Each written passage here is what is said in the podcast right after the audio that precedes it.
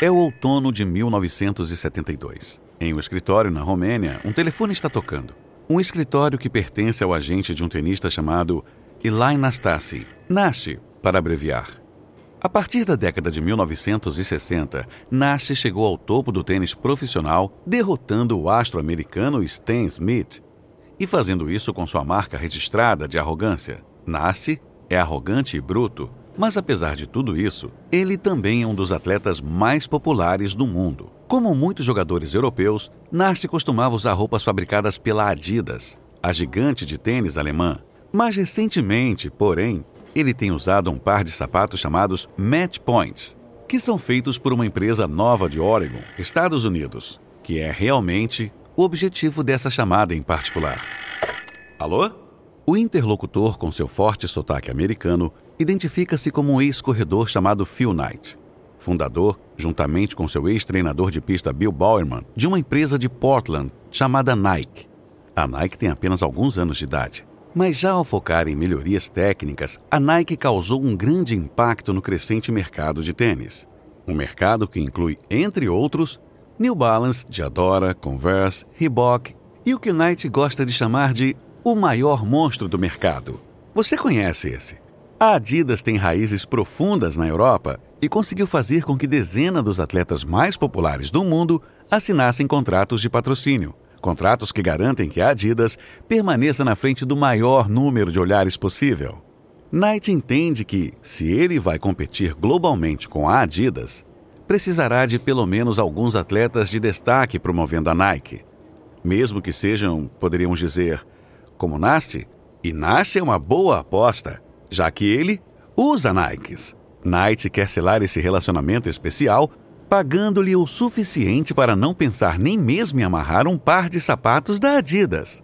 Por telefone, ele sugere ao agente de Nash que estaria disposto a pagar ao tenista 5 mil dólares por seu patrocínio exclusivo. Ele começa a suar frio enquanto faz a oferta. Verdade seja dita que ele não tem 5 mil dólares soltos por aí. Que tal 15 mil? 10 mil dólares é absolutamente o máximo que eu posso pagar. Hum. Fechado. Alguns dias depois, Knight voa para Omaha, onde Nasty está competindo em um torneio. Durante o jantar com Nasty e sua esposa, que é modelo, Knight apresenta a Nasty os papéis. E ele os assina. Uma garrafa de vinho é consumida e depois outra. Naquela noite, Knight retorna ao seu quarto de hotel, mais do que um pouco embriagado. Ele se sente bem, grande. Você não se sentiria assim? Poderoso, o magnata, o que faz lembrar de outro sentimento quase instantaneamente. Graças a Nash, seu agente, há uma sensação de leveza em sua carteira. Mas, por mais nauseado que ele estivesse nessas poucas horas de reflexão inebriante, Knight não tem ideia de quão pior ele poderia estar se sentindo agora se soubesse o que a Adidas estava fazendo. Como acontece, a empresa alemã está coletando centenas de patrocínios.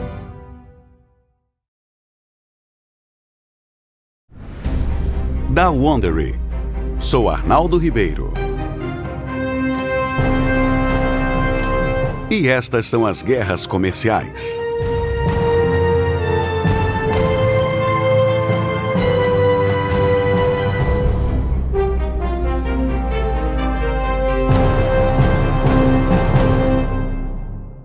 A rivalidade multimilionária entre os dois maiores fabricantes de tênis do mundo, Nike e Adidas, está esquentando. Este é o episódio 3 Cartazes Ambulantes. No último episódio, analisamos as origens dessas duas corporações nascidas em lados separados do Atlântico, em épocas muito diferentes e dirigidas por tipos muito diferentes de executivos. Hoje, vamos avançar um pouco para a década de 1970 e a primeira colisão real entre as duas, que ocorreu, não por coincidência, no início da era dos grandes patrocínios dos principais atletas. É claro que, desde que existem esportes profissionais, há atletas profissionais dispostos a aceitar dinheiro para vestir determinadas roupas ou atribuir sua fama a outros nomes de marca.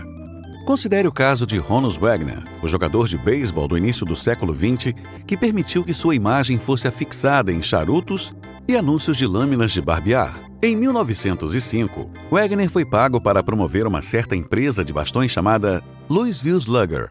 Mas o acordo a que Wagner e Louisville chegaram foi um pouco mais do que nominal em comparação com os instrumentos de patrocínio disponíveis a partir da década de 1960.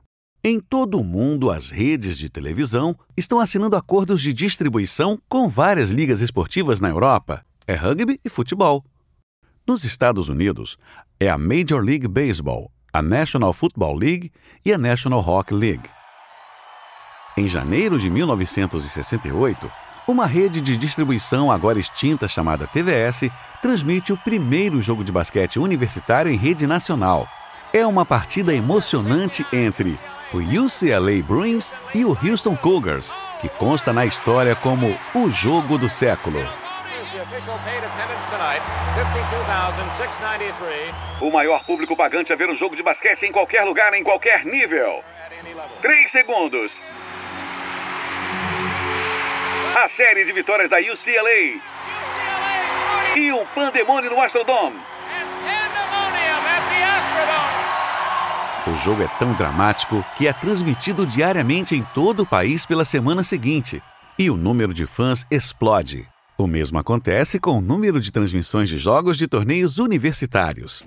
É uma revelação para a indústria do entretenimento e para os americanos que também podem assistir seus atletas favoritos, em tempo real, quase todos os dias da semana os fãs podem apenas ligar os aparelhos de televisão para assistir a seus times favoritos, acompanhando jogadores nas quadras de basquete, campos de futebol e diamantes de beisebol. É claro que as empresas esportivas veem algo mais aqui: os maiores cartazes do mundo, não apenas nas paredes das arquibancadas, mas correndo, passando, driblando, rebatendo, chutando os embaixadores tridimensionais de todas as coisas do vestuário esportivo. Uma revolução de marketing está prestes a acontecer, e é a família Dassler que primeiro alavanca esses desenvolvimentos em larga escala. Da última vez que havíamos ouvido falar dos Dasslers, Rude e Adi haviam se separado, com Rude dando início à Puma e Adi fundando a Adidas.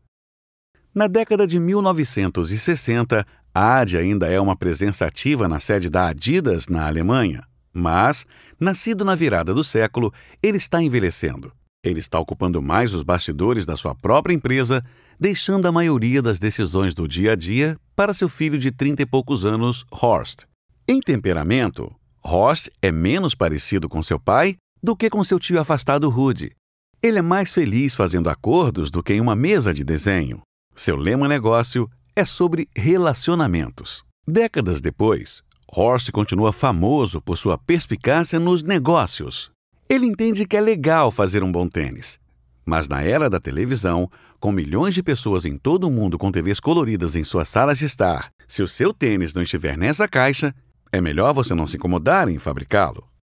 Ele se esforça para obter contratos com os principais atletas, muitas vezes competindo diretamente com a Puma, que agora é controlada pelo filho de Ruud Dassler e primo de Horst, Armin. E Horst não deixa de jogar duro também. 1968. As Olimpíadas de Verão da Cidade do México logo estarão acontecendo. E Horst e Armin têm distribuído dinheiro para atletas de várias modalidades. Eles não pedem muito em troca, só que os atletas usem os tênis certos quando competirem. Antes dos Jogos, Horst viaja para as seletivas olímpicas, perto de Lake Tahoe, na Califórnia. Lá, ele observa um dos principais corredores dos Estados Unidos, Lee Evans, e ele está usando tênis Puma, conhecidos como Bruce Shoes, que tem dezenas de pequenos pinos nas solas para melhorar a tração. Quando Evans completa uma corrida de 400 metros com recorde, Horst começa a murmurar em voz alta para todos ao alcance de sua voz. Esses pinos, eles não são tão diferentes das travas, são? E os regulamentos das pistas olímpicas não proíbem os atletas de competir com mais de seis travas em cada sola? Bem, isso não pode ser justo. Rost se senta e espera pelo que ele sabe que vai acontecer. Um jogo de telefone ocorre e logo as objeções de Horst chegam aos ouvidos das autoridades olímpicas, que decidem que o recorde de Evans é nulo e sem efeito. Não é exatamente uma boa propaganda para um dos patrocinados mais visíveis da Puma. A Puma é deixada com os sapatos na mão. Ainda assim, ela avança. No final da década de 1960, tornou-se evidente para os executivos da Puma e da Adidas que, se as empresas continuarem crescendo, precisarão se expandir ainda mais nos Estados Unidos e, particularmente, nos esportes que mais crescem, o basquete e o futebol profissionais. Recém-saído das seletivas olímpicas, a Puma ataca primeiro, pagando a um jovem quarterback chamado Joe Namath 25 mil dólares para ele usar seus tênis no campo. NBC Sports. A NBC Esportes apresenta o terceiro jogo do Campeonato Mundial da AFL, NFL, o Super Bowl. Quando o New York Jets de Namath bateu o Baltimore Colts para vencer o Super Bowl de 1969, o homem que seria celebrado como Broadway Joe está usando tênis da Puma. Namath to Snell. Snell barrels Bobby Boyd over and then is dropped at the 14 O efeito é imediato e grande. 400 mil pares de Pumas com a marca Namath são vendidos naquele ano. Em vez de tentar seguir a Puma na arena do futebol, a Adidas revida com o lançamento de um tênis de basquete chamado Superstar. Antes do Superstar, a grande maioria dos jogadores profissionais de basquete usava Chuck Taylor All-Stars, tênis de lona feitos por uma empresa de Massachusetts chamada Converse. Mas Horst e seus designers determinam que os All-Stars deixam os tornozelos muito propensos a torções e distensões. Eles também imaginam que os jogadores seriam mais bem atendidos por uma proteção mais forte dos dedos dos pés. Trabalhando em um laboratório na França, onde a Adidas havia se expandido recentemente, a empresa concebe a primeira série dos Superstars, com seu dedo do pé icônico em forma de concha design com listras triplas e cano grosso circundando o tornozelo. E logo, a maioria dos membros do Boston Celtics, vencedores do campeonato de 1969, está usando Superstars. No início dos anos 70, aproximadamente 85% dos jogadores profissionais de basquete entram nas quadras com tênis da Adidas. Alguns estão recebendo muito dinheiro para fazer isso. Exemplo, Karim Abdul-Jabbar, uma estrela do Los Angeles Lakers de 2 metros e 16 assina um contrato, segundo rumores, de 25 mil dólares por ano. Karim é o rosto de uma nova geração de talentos do basquete e ele se torna o primeiro jogador da NBA a ter o seu próprio tênis personalizado. É batizado como o Adidas Jabbar. Quando Karim destrói na quadra diante de milhões de espectadores, são as três faixas que os fãs estão vendo. Ainda assim, nenhuma empresa pode se manter no controle de mercado para sempre. E em breve, um novo desafiante estará saindo da costa oeste. E, diferentemente da Adidas, uma grande corporação europeia com apenas uma pequena presença permanente nos Estados Unidos, esse recém-chegado é norte-americano até a raiz.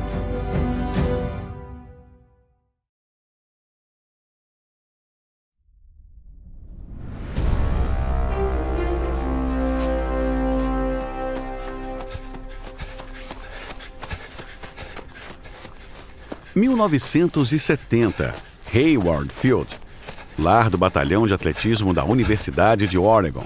Um corredor magro e angular corre pela pista, suas pernas engolindo os metros. O nome dele é Steve Prefontaine, Pre para abreviar, e ele está destinado a se tornar um dos corredores mais famosos da história.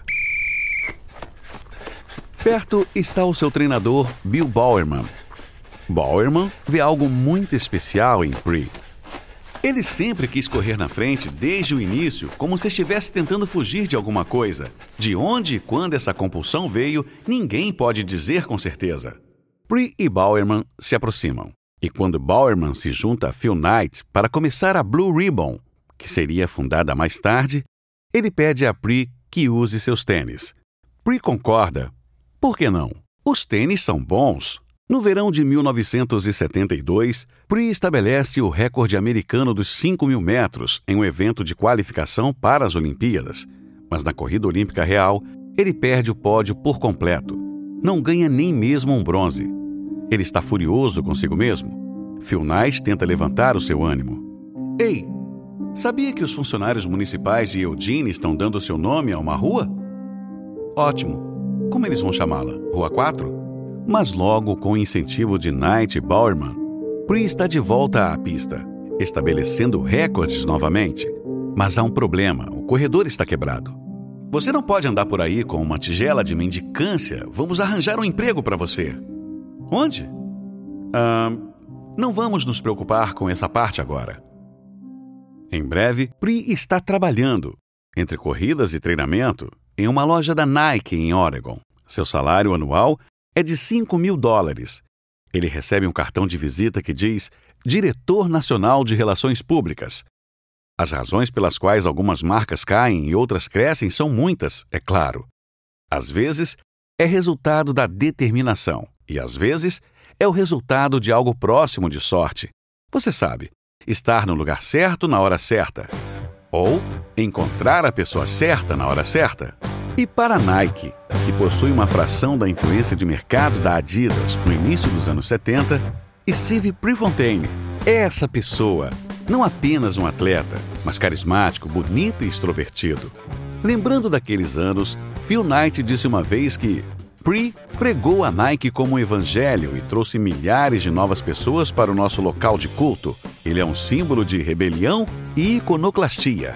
A cada nova corrida que ele participa, a cada atleta que conhece, Pre destaca os benefícios desses novos tênis daquela pequena empresa de Oregon. O reconhecimento da marca cresce e, claro, o mesmo acontece com as vendas. Milhares de pares de tênis de corrida de waffle desaparecem das prateleiras. Mas agora, Knight tem um dilema. Uma escolha, pode-se dizer. Ele pode posicionar a Nike como uma empresa de tênis de corrida ou entrar para valer. Expandir para outros esportes e tentar enfrentar Adidas, Puma e Converse, mano a mano, em seu próprio território. Knight decide fazer um home run e enfrentar a concorrência.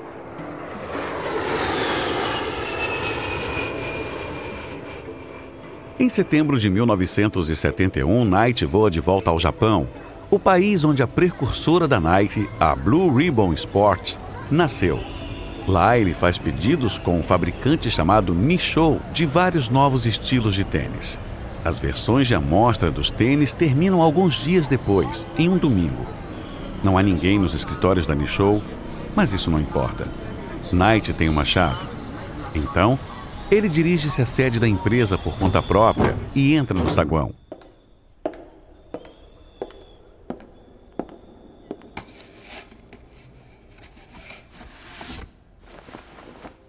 Por horas, ele fica olhando os tênis que trarão sucesso ou quebrarão a Nike.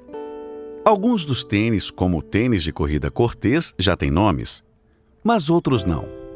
Ao longo do dia fechado no escritório vazio, Knight embarca em uma onda de nomes tirando cada par da caixa e segurando-o contra a luz.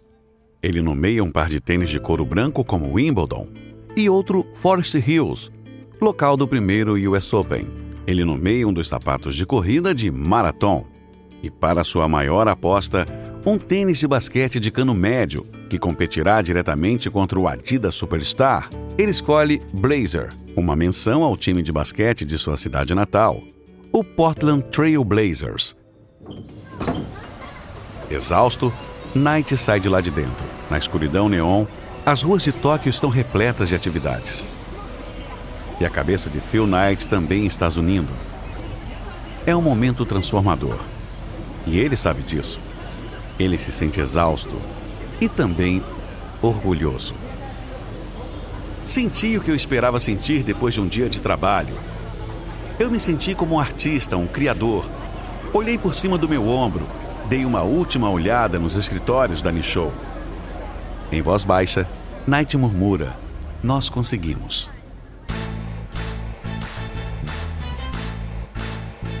Leva algum tempo para a Adidas sentir o calor de seu mais novo concorrente. Mas quando isso acontece, ela age rapidamente.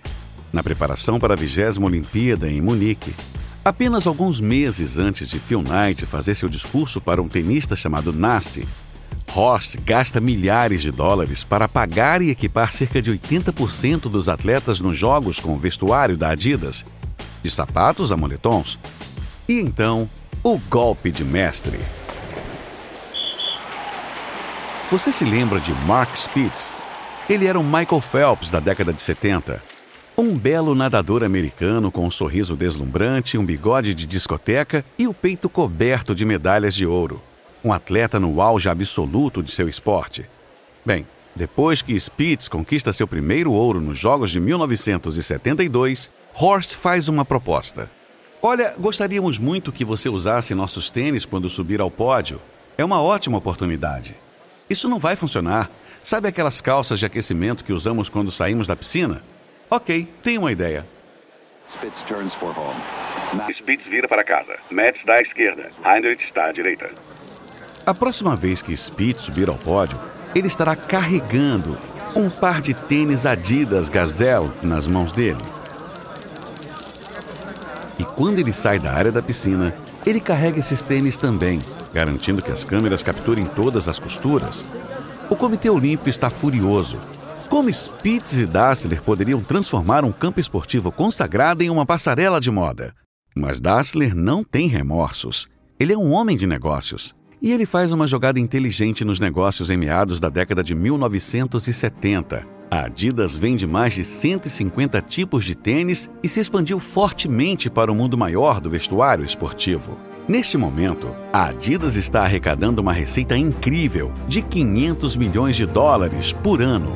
Mas, como no mundo dos esportes nenhuma empresa é dominante para sempre, Phil Knight e Nike estão prestes a decolar.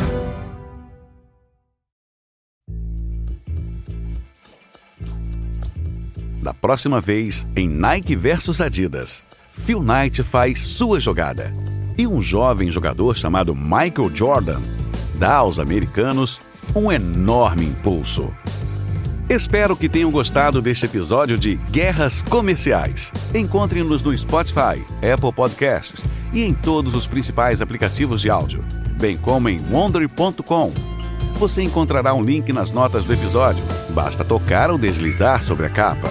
Você também verá algumas ofertas de nossos patrocinadores e esperamos que apoie nosso programa apoiando-os. Quando você apoia os nossos patrocinadores, ajuda-nos a oferecer nossos programas gratuitamente. Se você gosta do que está ouvindo, adoraríamos que nos desse uma classificação de 5 estrelas e também contasse a seus amigos como assinar. Esta série de guerras comerciais foi originalmente apresentada por David Brown. O apresentador desta versão é Arnaldo Ribeiro. Matthew Shear escreveu esta história. Karen Lowe é nossa produtora e redatora sênior. Design de som original por Bay Area Sound. Nosso produtor executivo é Marshall Louis. Criado por Hernan Lopes para Wondering.